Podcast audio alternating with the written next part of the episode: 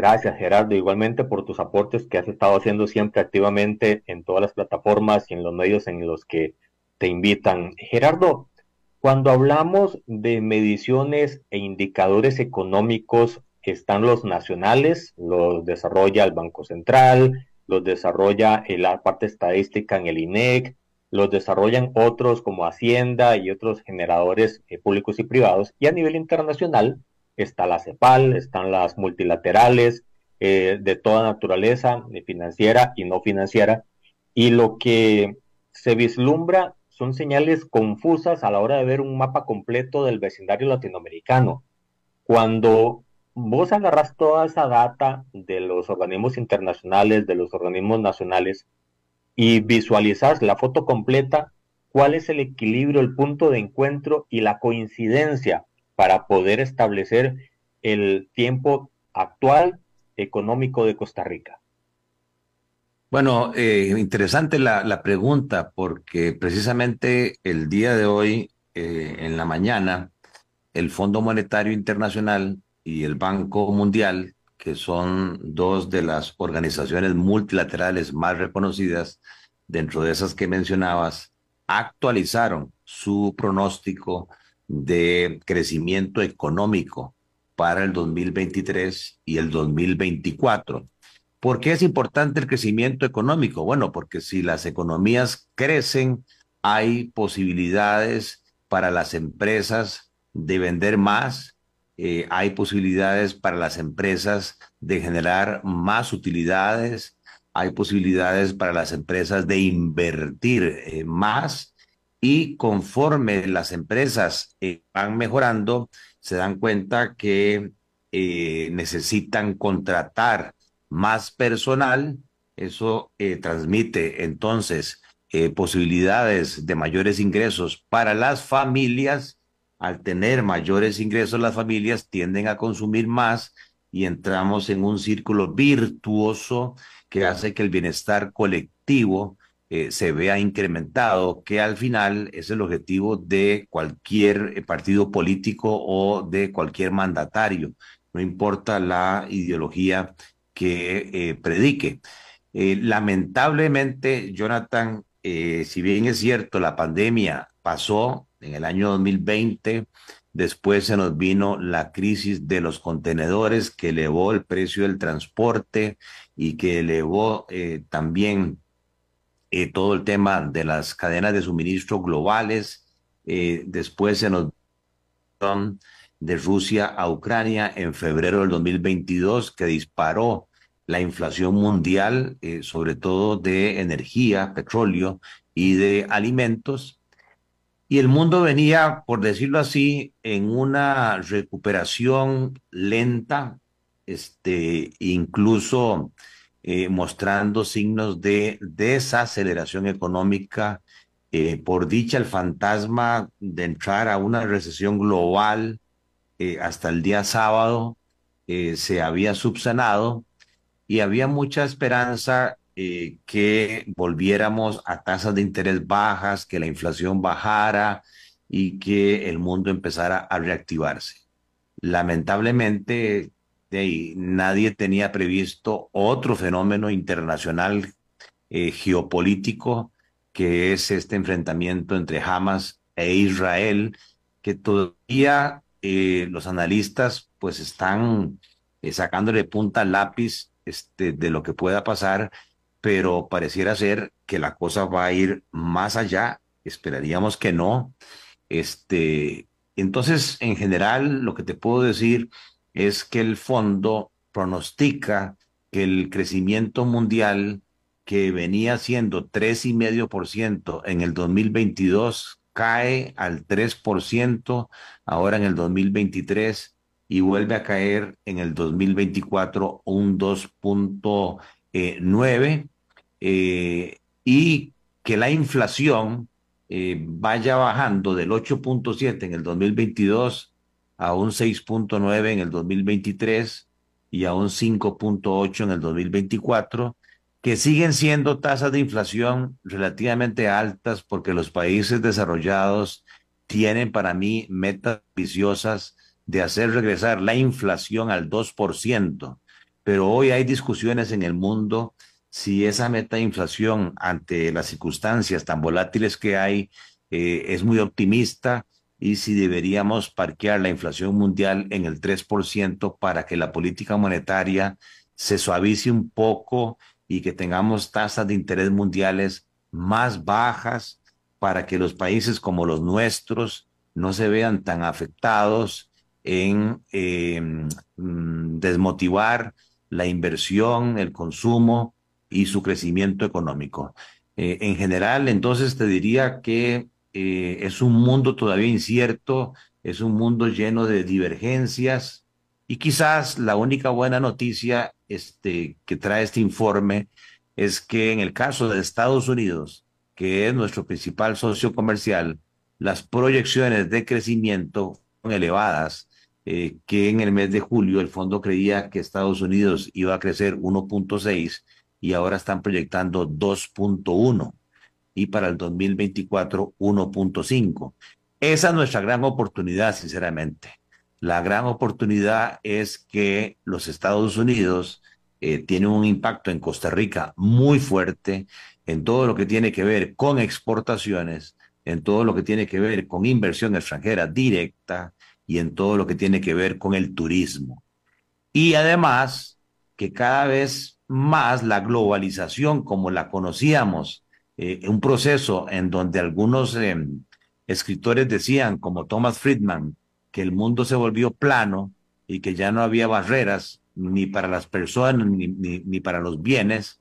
Ahora más bien lo que estamos viendo después de estas crisis eh, es que se están formando grandes bloques geopolíticos, un bloque liderado por los Estados Unidos, digamos, y las economías de Occidente, eh, de carácter democrático y que creen en el libre mercado y un bloque alrededor de regímenes más del estilo autoritario, dictatorial, eh, liderado por China y Rusia, y algunos incluso están conformando otros subbloques como son los BRICS, Brasil, India, eh, Rusia, China, y lamentable creo, creo yo, lamentablemente, que esa separación en bloques tiene condiciones para los consumidores menos óptimas de lo que sería un mundo único, más integrado, pero que creo ahora lo que pesa más, incluyendo el tema ahora de Israel, es la seguridad nacional eh, sobre los temas de eficiencia económica. Gerardo, eh, antes de entrar en un tema muy específico que es el sistema financiero nacional, quisiera hacer una repregunta a lo que estás diciendo. El, en efecto, hasta el viernes a medianoche, a Costa Rica, eh, las proyecciones eran X y todo el mundo estaba proyectando bolsas de valores, eh, ustedes economistas como tal, asesores financieros en todo la pero del sábado para acá es casi que un, reescribir las proyecciones que se estaban haciendo. ¿Habría posibilidad de que estas mediciones que dan a conocer estos organismos internacionales que decías se puedan ajustar en el corto plazo dependiendo de si la escalada de violencia en el Medio Oriente se eh, sigue eh, pues activa. Sin ninguna duda, o sea, el mundo está ahora a la expectativa de qué es lo que va a pasar. Eh, hay muchas sospechas que detrás de esta organización terrorista Hamas, y yo en esto no, no tengo partido a favor de Palestina o a favor de Israel pero sí definitivamente yo no voy a estar en, en, favor de cualquier grupo terrorista o narcotraficante. Y para mí jamás es un grupo terrorista y las imágenes que hemos visto son, son terribles. Sin decir con esto de que eh, Israel no ha cometido también eh, sus eh, errores. La expectativa que existe en este momento es qué va a pasar porque se especula que Irán Mm, tiene algún tipo de relación eh, con lo que ha sucedido este, y que eventualmente eh, el bloque de los países árabes eh, musulmanes podría tomar esto como una bandera contra Israel y ya los Estados Unidos y sus amigos occidentales se han manifestado en favor de Israel no quisiera yo pensar que esto escalara eh, a, nivel mundial, eh, no solamente por el tema de violencia y lo más duro que es el sacrificio de vidas humanas, sino que cuando esto pasa, ya lo vimos con la invasión de Rusia a Ucrania, eh, los mercados financieros mundiales se vuelven muy nerviosos, muy, muy inciertos, muy volátiles. ¿Y qué, qué es lo que sucede? De que el, el, dólar es lo más pendejo que hay, la riqueza es lo, lo más pendejo que hay, entonces empieza a ver lo que se llama técnicamente el flight to quality. Eh, los grandes inversionistas empiezan a buscar dónde guarecerse. Y lo que se ha demostrado es que el gran ganador son los bonos del Tesoro americano, ¿verdad? Que tendrían una gran demanda, este, su precio sube, el dólar se fortalece, este, contra las otras monedas, eh, tendríamos una escalada de tasas de interés y de inflación otra vez, este, y de evaluaciones en el mundo, eh, lo cual tendría eh, efectos nocivos sobre la recuperación económica y afectaría el crecimiento económico y lamentablemente los niveles de pobreza. O sea, no hay efecto bélico eh, que tenga consecuencias económicas para el mundo. Eh, obviamente, sí hay gente que se ve favorecida, pero en tipos de actividades no deseables. Eh, los que fabrican todos esos armamentos militares y todos esos instrumentos ahora de alta tecnología, ¿verdad? Para parar todo lo que son los misiles y, demás, pues ganan porque son armamentos con costos millonarios. O sea, las fábricas eh, de ese tipo de, productos se ven incrementadas, pero no es el tipo de producción que uno quisiera que el mundo estuviese eh, generando. Entonces, eh, en estos días hay que estar muy pendientes, hay mucho temor y lamentablemente siendo nosotros un país importador de capitales, tanto financieros como de inversión eh, ante un mundo incierto y volátil, eh, no ganaríamos eh, con que esta situación se vea agravada. ¿Cómo ves el tema de los BRICS? Porque en América del Sur, Argentina específicamente, hay un debate muy fuerte del el camino hacia la OCDE o el camino hacia los BRICS y todo lo que pueda generar en torno a la economía tan endeble de ellos. Y toco el tema antes de entrar en Costa Rica porque, eh, a ver, no somos una economía tan grande como para poder tener independencia de lo que pasa alrededor de nosotros en América Latina. Y Argentina no deja de ser un, actor importante en el, en el contexto en el que nos relacionamos.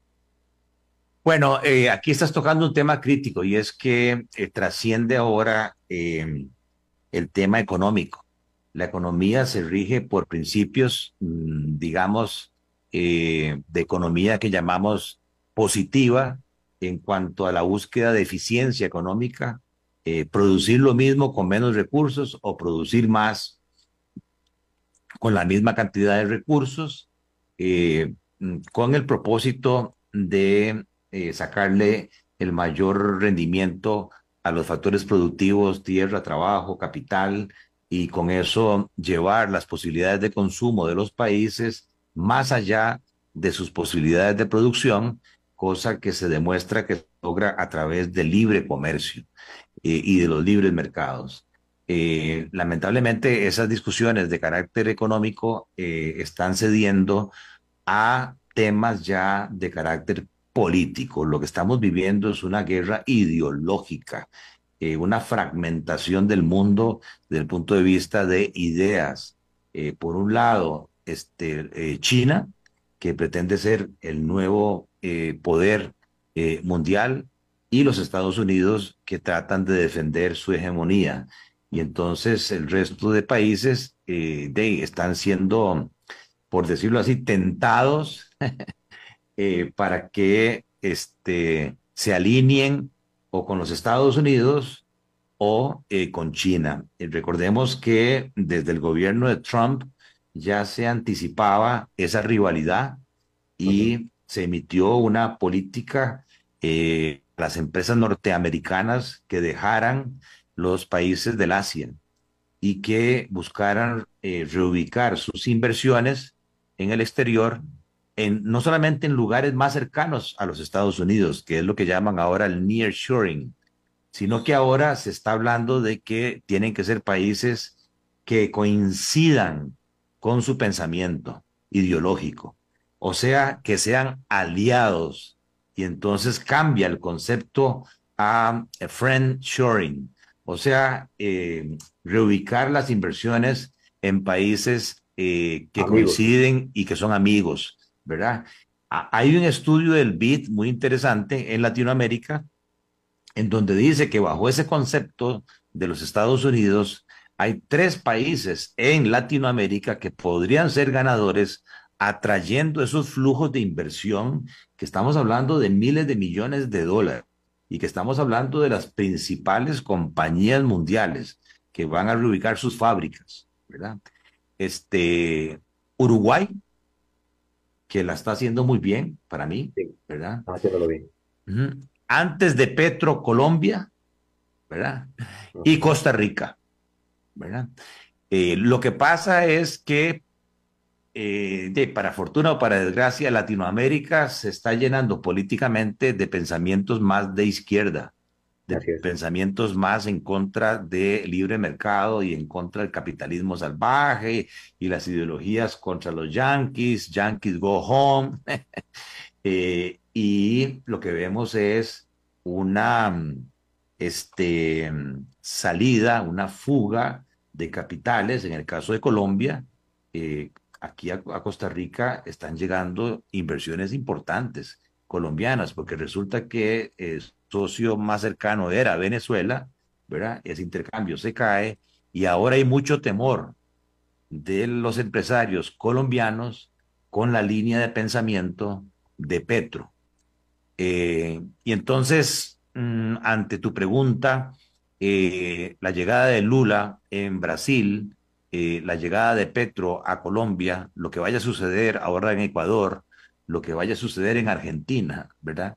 Eh, ha hecho que este, hasta el momento haya una preferencia para no depender de los Estados Unidos, sino conformar un bloque alrededor de China, eh, alrededor de India, que India está creciendo a tasas quizás las más altas del mundo en este momento, 6, 7%.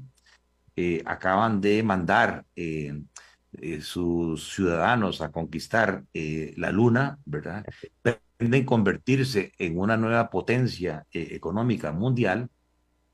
Y entonces ese grupo de los BRICS se está conformando cada vez más.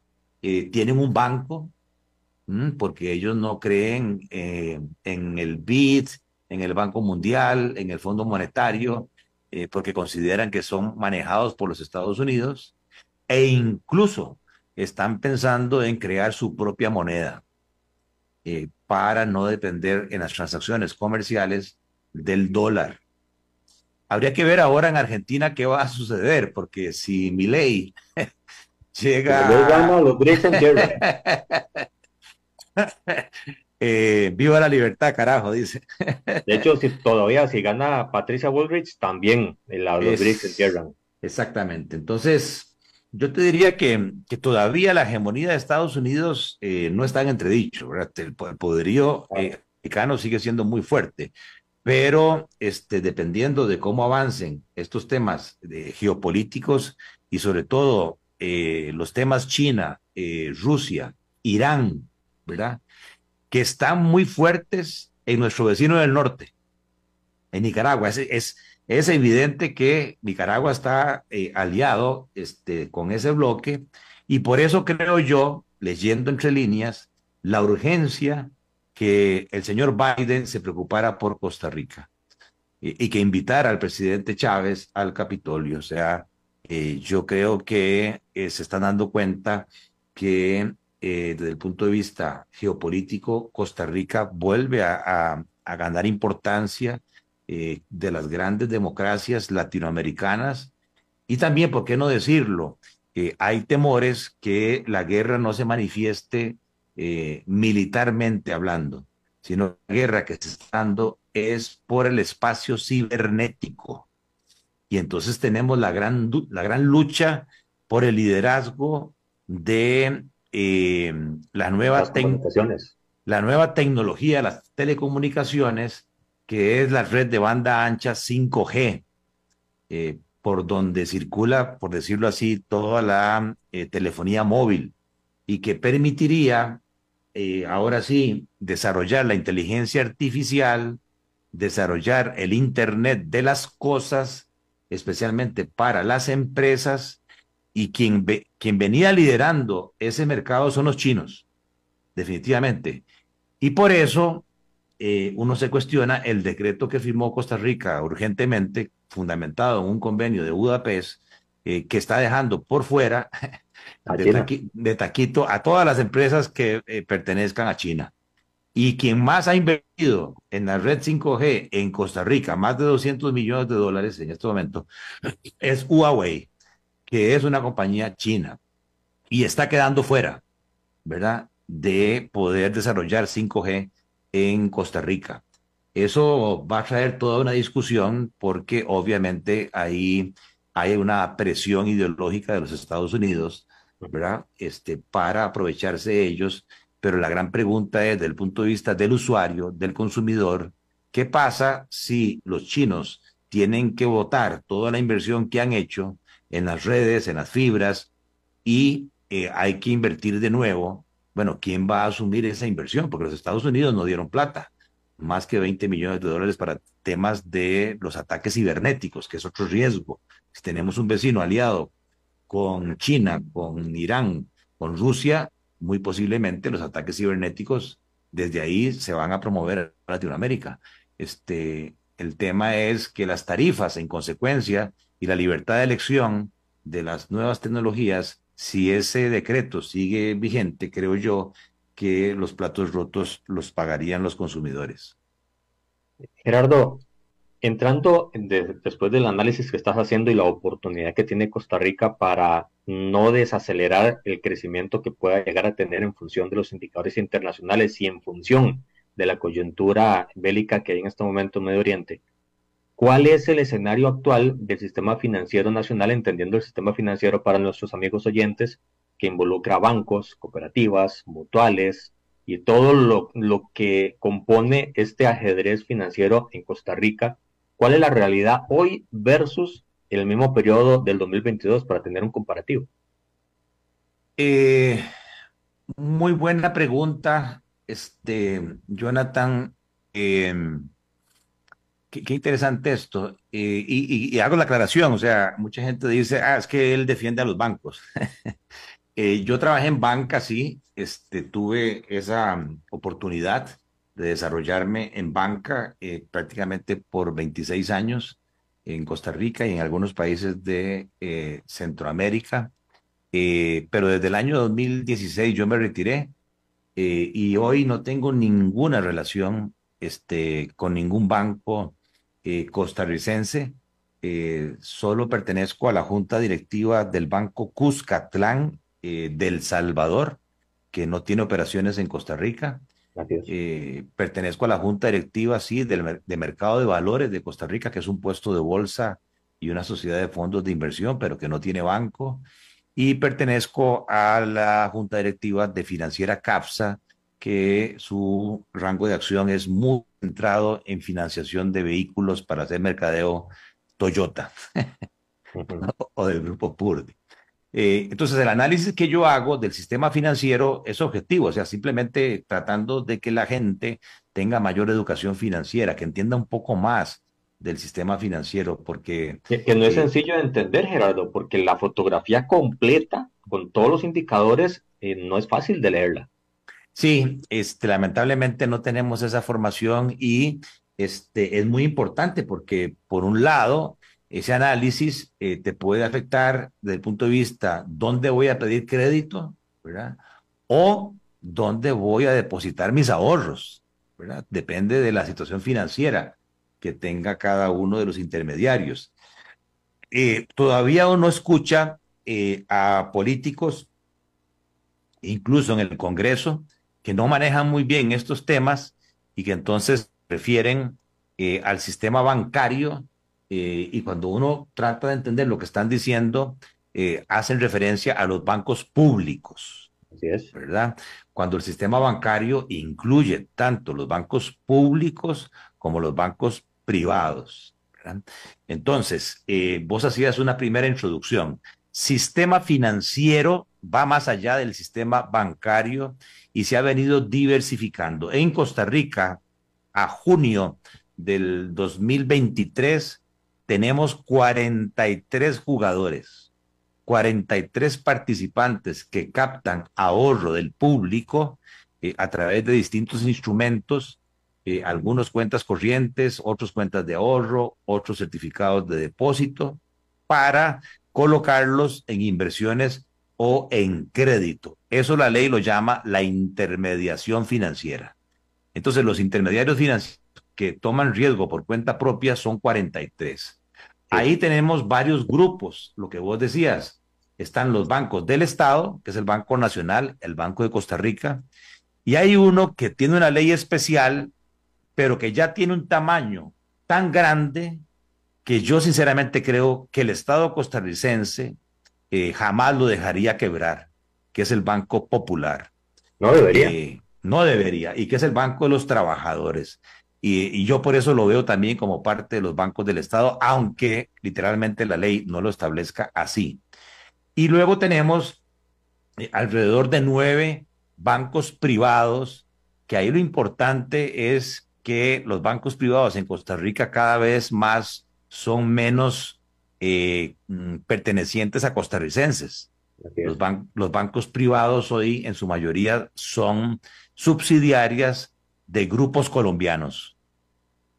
Por eso lo que está sucediendo en Colombia con Petro eh, tiene repercusiones aquí en Costa Rica porque PAC, porque eh, da vivienda, ¿verdad? pertenecen a grupos empresariales inmensos colombianos.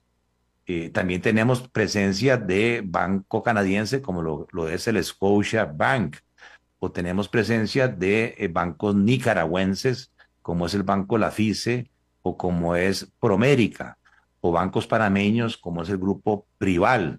Básicamente los bancos puros costarricenses que, que nos quedan es Improsa, eh, Catay, este, y BCT. Eh, entonces, aparte de eso, eh, han, se han desarrollado cada vez más intermediarios a través del esquema de cooperativas de ahorro y crédito, que nacieron... pequeñas. Exactamente, interesante eso. Eh, nacieron como entidades de ahorro y crédito cautivas, que se llama, o sea, dirigidas a un segmento muy particular pero algunas cooperativas se han abierto y simplemente te dicen, yo le puedo dar crédito, mire, pues que yo no estoy afiliado a la cooperativa, no importa, tome, aporte aquí 10 mil, 20 mil, 50 mil colones y lo afilio a la cooperativa y le puedo prestar. Entonces, hay algunas cooperativas como Cope Alianza, Copenae, Cope Servidores, COSIQUE, que ya incluso son más grandes que algunos bancos privados. Así es. Luego tenemos las financieras, que las financieras se quedaron en pequeñito, están muy parqueadas en nichos. Ahí está la financiera CAFSA, que yo te mencionaba, está la financiera Comeca, está eh, un grupo que se llama Multimoney, eh, que, que, que, está ligado con el grupo eh, que posicionó este, este producto Beto Te Presta. está la financiera Monje, que está ligado a, un, a otro negocio de línea blanca, eh, que es el tema de importadora eh, Monje, Y luego tenemos las mutuales eh, de vivienda que siempre han existido y cuyo foco ha sido la financiación de casas de habitación, pero que también se han venido sofisticando y empiezan a ofrecer productos de ahorro eh, y también empiezan a ofrecer otras líneas de financiamiento para capital de trabajo o para créditos personales. Y puestos de bolsa. Eh, bueno, en el caso de los puestos de bolsa, yo los estoy dejando fuera porque esos hacen otro tipo de intermediación. Eh, los puestos de bolsa, las operadoras de pensiones, los fondos de inversión, captan recursos del público, pero no para colocarlos por cuenta de riesgo propios, sino que los colocan según las instrucciones que le den los depositantes. Entonces ahí el riesgo que se están corriendo los depositantes son las carteras de títulos valores, que en su mayoría son títulos del gobierno costarricense, eh, en donde se invirtieron esos recursos. No, yo me estoy concentrando en eh, las entidades que también captan recursos del público pero que el depositante sabe que el riesgo que se está corriendo es del Banco BAC, del Banco de Vivienda, del Banco Nacional, del Banco Popular, de la Mutual, de la Cooperativa de Ahorro y Crédito. Si la cooperativa, si ese banco, si el BAC, este, si el Banco Nacional entrara en problemas, si el depositante también entraría en problemas, cosa que no pasa con, el colchón, con el colchón de, lo, de la ley de seguros de depósito que se aprobó hace un par de años, que le da con 5 millones de colones a cada ahorrante como un salvavidas parcial. Lo que, pasa es que todavía ese fondo, que, que, es muy bueno que se haya establecido, este, porque más del 80% de las cuentas a la vista tienen saldos de menos de 6 millones de colones. Están protegidos por ese fondo, pero como es de recién inicio, eh, las primas que, que se pagan, exactamente, hay que dejar que crezca, todavía está muy, muy pequeño. Entonces, eh, ah, bueno, y se me queda un jugador muy grande, eh, que desde el punto de vista del patrimonio, eh, cuando hablamos de patrimonio, nos estamos refiriendo a este, los recursos económicos o financieros que han sido aportados por los dueños, que es la Caja del Ande.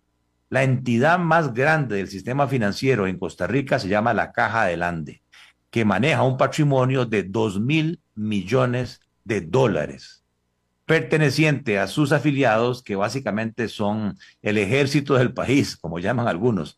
Eh, son los profesores, son los educadores. Eh, tienen una máquina de captación automática, este, porque ellos eh, operan mensualmente deduciendo de los salarios de los educadores un porcentaje que constituye el aporte al capital este, de esta entidad que se llama la Caja de El Ande.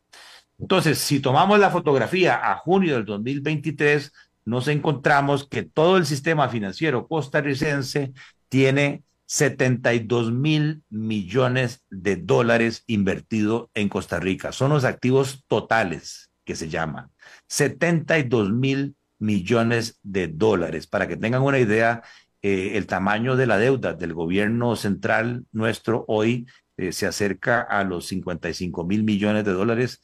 El tamaño de la deuda del sector público como un todo, 60 mil, 63 mil millones de dólares. O sea que el sistema financiero tiene activos mayores que toda la deuda del sector público eh, costarricense. Ahora, de esos activos, realmente el patrimonio o sea, lo que le pertenece a los dueños de los intermediarios son 11 mil millones de dólares.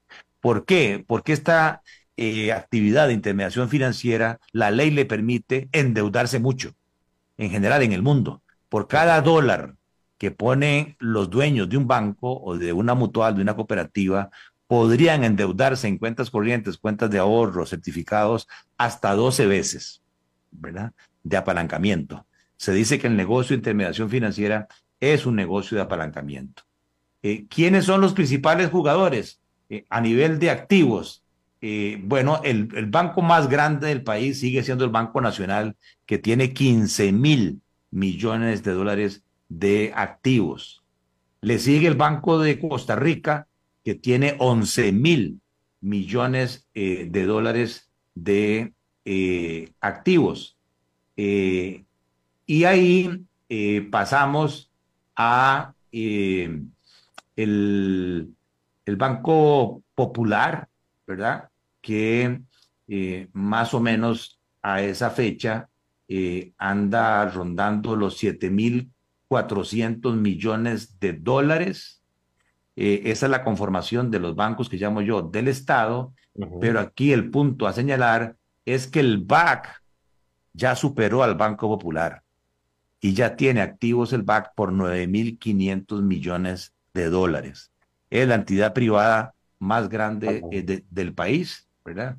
Y le sigue Da Vivienda ya con una diferencia de 4 mil millones eh, de dólares y de ahí pasamos a un eh, Scotiabank que tiene 3.500 millones, un Promérica que tiene 2.500 millones de dólares y luego ya el resto de bancos privados se quedó eh, en cifras eh, menores como la FICE 900 millones, eh, PST 900 millones, Improsa 600 millones, ¿verdad?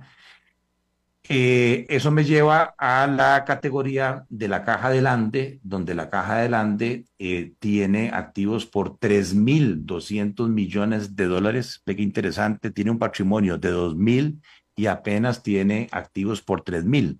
O sea, tiene pocos pasivos, está poco apalancado. Entre menos apalancamiento tenga una entidad financiera, menos riesgo tiene. Claro. Y, en ese sentido, eh, la caja adelante es una entidad muy sólida eh, porque su patrimonio es muy fuerte comparado con el tamaño de sus eh, obligaciones. Son, muy conservadores para mover sus dineros también. Correcto. Y luego tenemos las, las financieras, que las financieras eh, realmente se quedaron muy pequeñitas. Comeca tiene 37 millones de dólares, la financiera Monge 248 millones de dólares. Tenemos el caso eh, de, de Cifin, eh, que tiene 400 millones de dólares, Multimoney, 253 millones de eh, dólares. Entonces, como ves, se quedaron relativamente pequeñas y muy en negocios de nicho. Y, eso me lleva, exactamente, me lleva a las cooperativas. Y cuando empezamos a ver las cooperativas, ahí hay muchas divergencias porque tenemos, eh, por ejemplo, eh, un Copenhague que tiene 1.800 millones de dólares de activos, o un Copeande, 1.400 millones de dólares de activos, o un Cope Alianza que tiene 1.450 millones de dólares de activos, o en el caso eh, particular de esta eh, entidad que se llama Cope Servidores. Ya te voy a decir 1.443 millones andan, de andan muy parecidas las cooperativas. Esas son las grandes este, cooperativas. Luego tenemos Cosique con 560 y después de ahí hay un montón, más de 20 cooperativas, pero que son pequeñitas con activos de 60 millones como Cope Grecia, Cope Judicial, 73 millones, Cope San Marcos, 27 millones, Cope Una, 24 millones, Cope Car, 19 millones, Cope Vegra, 60 millones. ¿Ves? Esas son más de nicho, eh, más enfocadas. Eh, Cope AIA, 94 millones, la, la, cooperativa de ahorro y crédito de, Fuerza y Luz, 100 millones de dólares, la cooperativa de los empleados de la caja, 400 millones de dólares, la cooperativa del Ministerio de Educación Pública 220 millones, Cope San Ramón 30 millones. Y finalmente tenemos el caso de las mutuales, donde la más grande es Mutual La Juela, eh, que tiene 1.700 millones de eh, dólares y la otra mutual en Costa Rica, dos mutuales, que es la mutual este, Cartago, ¿sí? conocida como eh, la MUCAP, que en este caso en particular, este, si la busco por acá, tiene 892 millones de dólares de activos. A tu pregunta, ¿cómo le ha ido al sistema financiero en primer semestre del 2023? Eh, pues yo diría que no les ha ido bien. Este es un primer semestre más malo comparado con el primer semestre del año pasado, hay una caída de utilidades. Este, en total se van ganando 214 millones de dólares en el primer semestre. A eso se le llama la utilidad neta eh, generada en el, en el negocio. Y cuando lo comparamos, ese resultado final eh, consolidadamente del sistema financiero en el primer semestre, repito, eh, lo que nos da es un total de 212 eh, contra 391 millones. O sea, hay una caída significativa de utilidades del 46. 46%, Se ha, caído la utilidad. Eh, ¿Y por, ¿Y por qué razón? Bueno, porque especialmente en los bancos privados, sus patrimonios están en dólares y hay una obligación de llevar las contabilidades en colones. Y entonces, claro, ese patrimonio hay que valorarlo todos los meses con el tipo de cambio vigente al final del mes. Y como hemos tenido una apreciación cambiaria, o sea, los dólares valen menos, prácticamente un 20% menos, solo ahí el sistema financiero ha tenido pérdidas contables de valoración de 150 millones de dólares. Cuando el año pasado había devaluación y por el contrario tuvieron ganancias de 100 millones. O sea, que solo ahí el sistema ha perdido contablemente, no es que se realizaron esas pérdidas, porque son pérdidas de valoración. Si salieran a vender esos dólares, pues sí se realizan, pero por el momento son meramente de valoración. Solo ahí se han perdido 252 millones de dólares, pero también hay un fenómeno y es que las tasas de interés por el tema de inflación respecto al año pasado han subido y eso ha hecho que los bancos paguen más intereses por sus ahorros. Está más el gasto financiero, ¿verdad? Les ha subido eh, prácticamente 650 millones de eh, dólares. Y finalmente, eh, las reservas por incobrables prácticamente siguen iguales. El gasto que se hace para prevenir incobrables siguen iguales.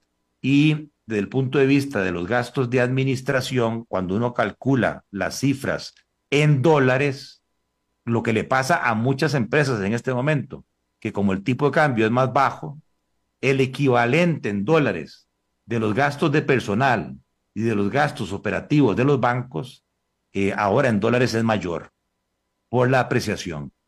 Eh, ha subido 200 millones de dólares los gastos administrativos.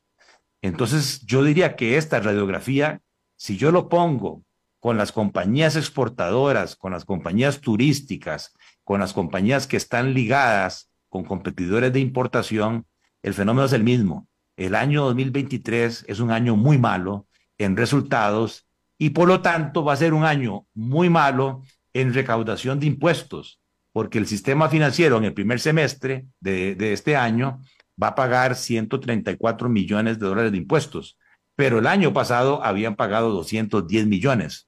O sea que si hiciéramos el corte a hoy, el Ministerio de Hacienda va a recaudar 72 millones de dólares menos de impuestos y si lo hacemos anual, serían casi 150 millones menos de impuestos por este, las pérdidas cambiarias que se están dando con la apreciación. Eh, yo te diría que, que eso, pues, da un resumen, me da pena porque prácticamente se nos va la hora del programa, pero creo que era importante que tuvieran los seguidores eh, una radiografía.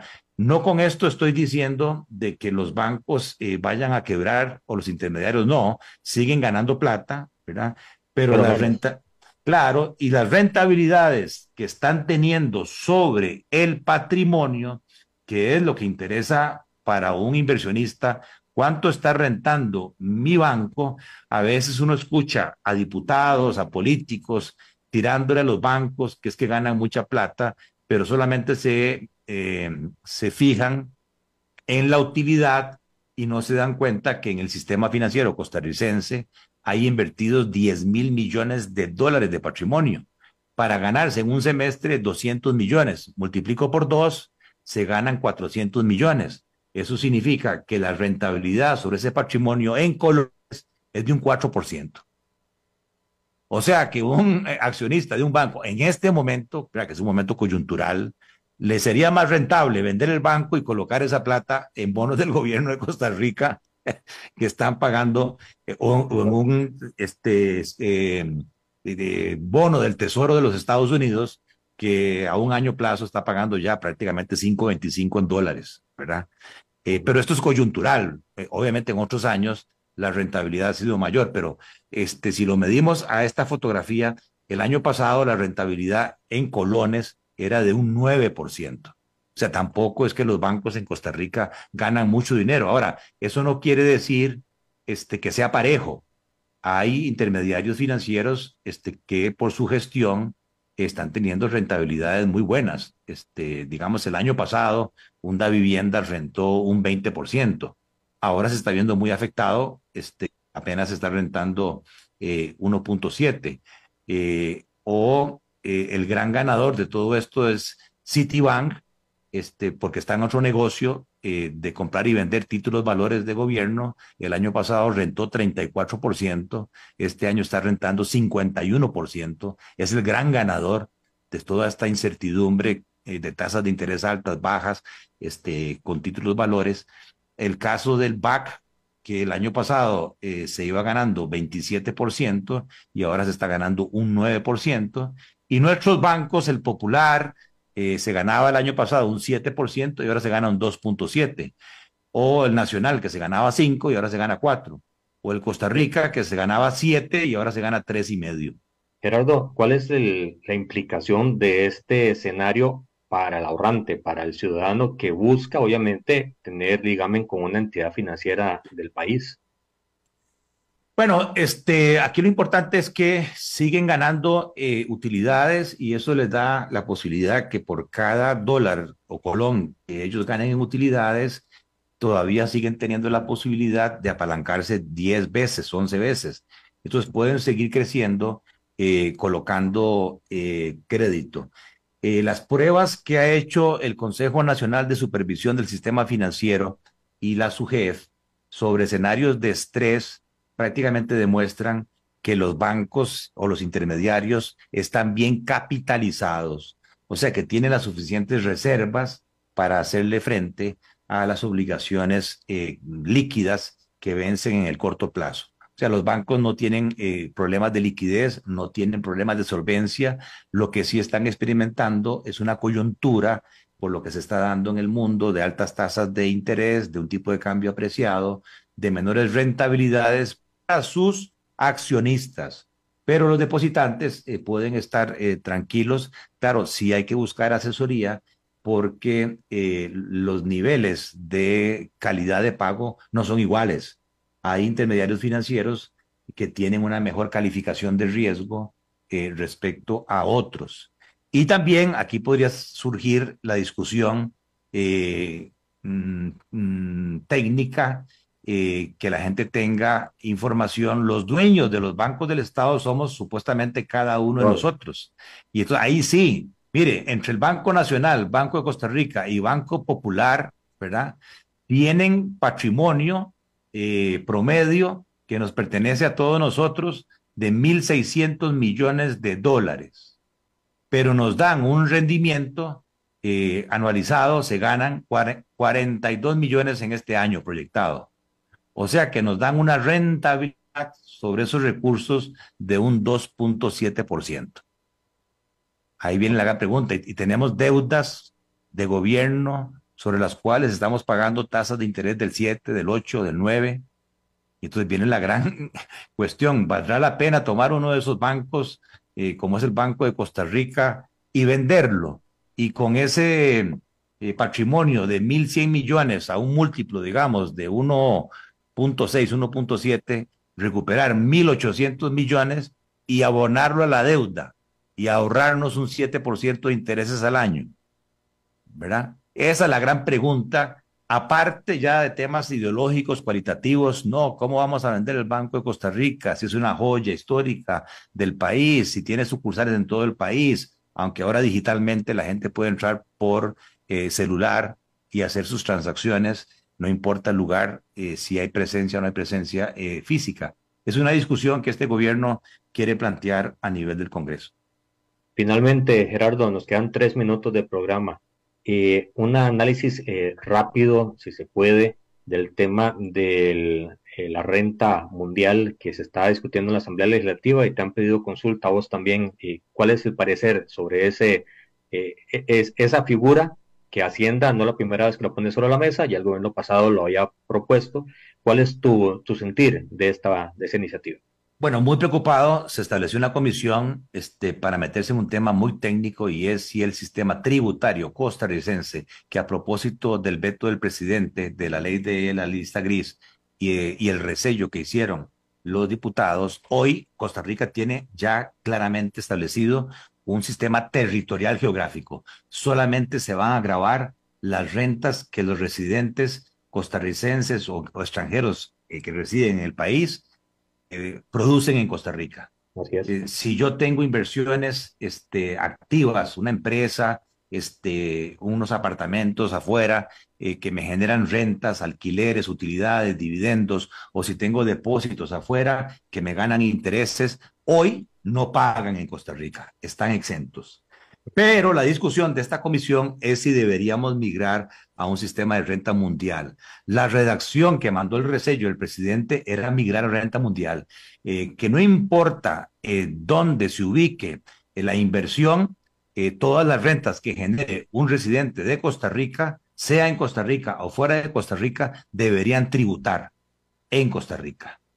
Eh, para, vos no debería avanzarse en esa línea. No, porque ya la carga tributaria dicha por el Banco Mundial de las empresas en Costa Rica sobre utilidades es de un 58%. El único país que está encima de nosotros es Nicaragua, que tiene una tasa del 60%. La OCDE tiene una tasa como del 30%. Estados, Estados Unidos 26%. Y desde el punto de vista de las personas, yo decía ayer en la comisión, que en estos momentos de incertidumbre, decirle a las personas, por más tema de justicia tributaria, que es que solo los ricos pueden invertir afuera, cosa que no es cierto. O sea, hoy el BAC, la, FICE, Promérica, por Internet, te permite transferir los ahorros a Panamá eh, e invertir en Panamá, donde la tasa de impuesto de intereses es cero. ¿verdad? Eh, esas opciones de inversión existen. Bueno, este, a mí me parece que meter a, los, a las personas físicas que se vienen recuperando de la crisis, ¿verdad? De la pandemia, a una renta mundial y que les graben todas las rentas, es, país. es cortarle, ¿verdad? Más disponible y generar una salida de capitales porque nosotros seguimos siendo un país importador. Si estoy de acuerdo en aplicar, cosa que se discutió en la mesa de negociación pasada, renta global. O sea, que se consoliden todas las rentas que ganan las personas. Ahí sí, los de ingresos altos, aparte salarios, tienen dividendos, tienen alquileres, eh, tienen rentas de propiedades, etcétera. Todo se sume y se le aplique una tasa que no debería ser el 30%, que es altísima. Debería también hablarse de bajar esa tasa única para todas las rentas eh, costarricenses. Esa discusión se va a dar en el Congreso. Ayer arrancó, estuvo Adrián Torrealba y estuvo, estuvo mi persona, pero van a seguir convocando a distintos asesores. Gerardo, muchísimas gracias por el programa. Bueno, Jonathan, a la orden. Buenos días.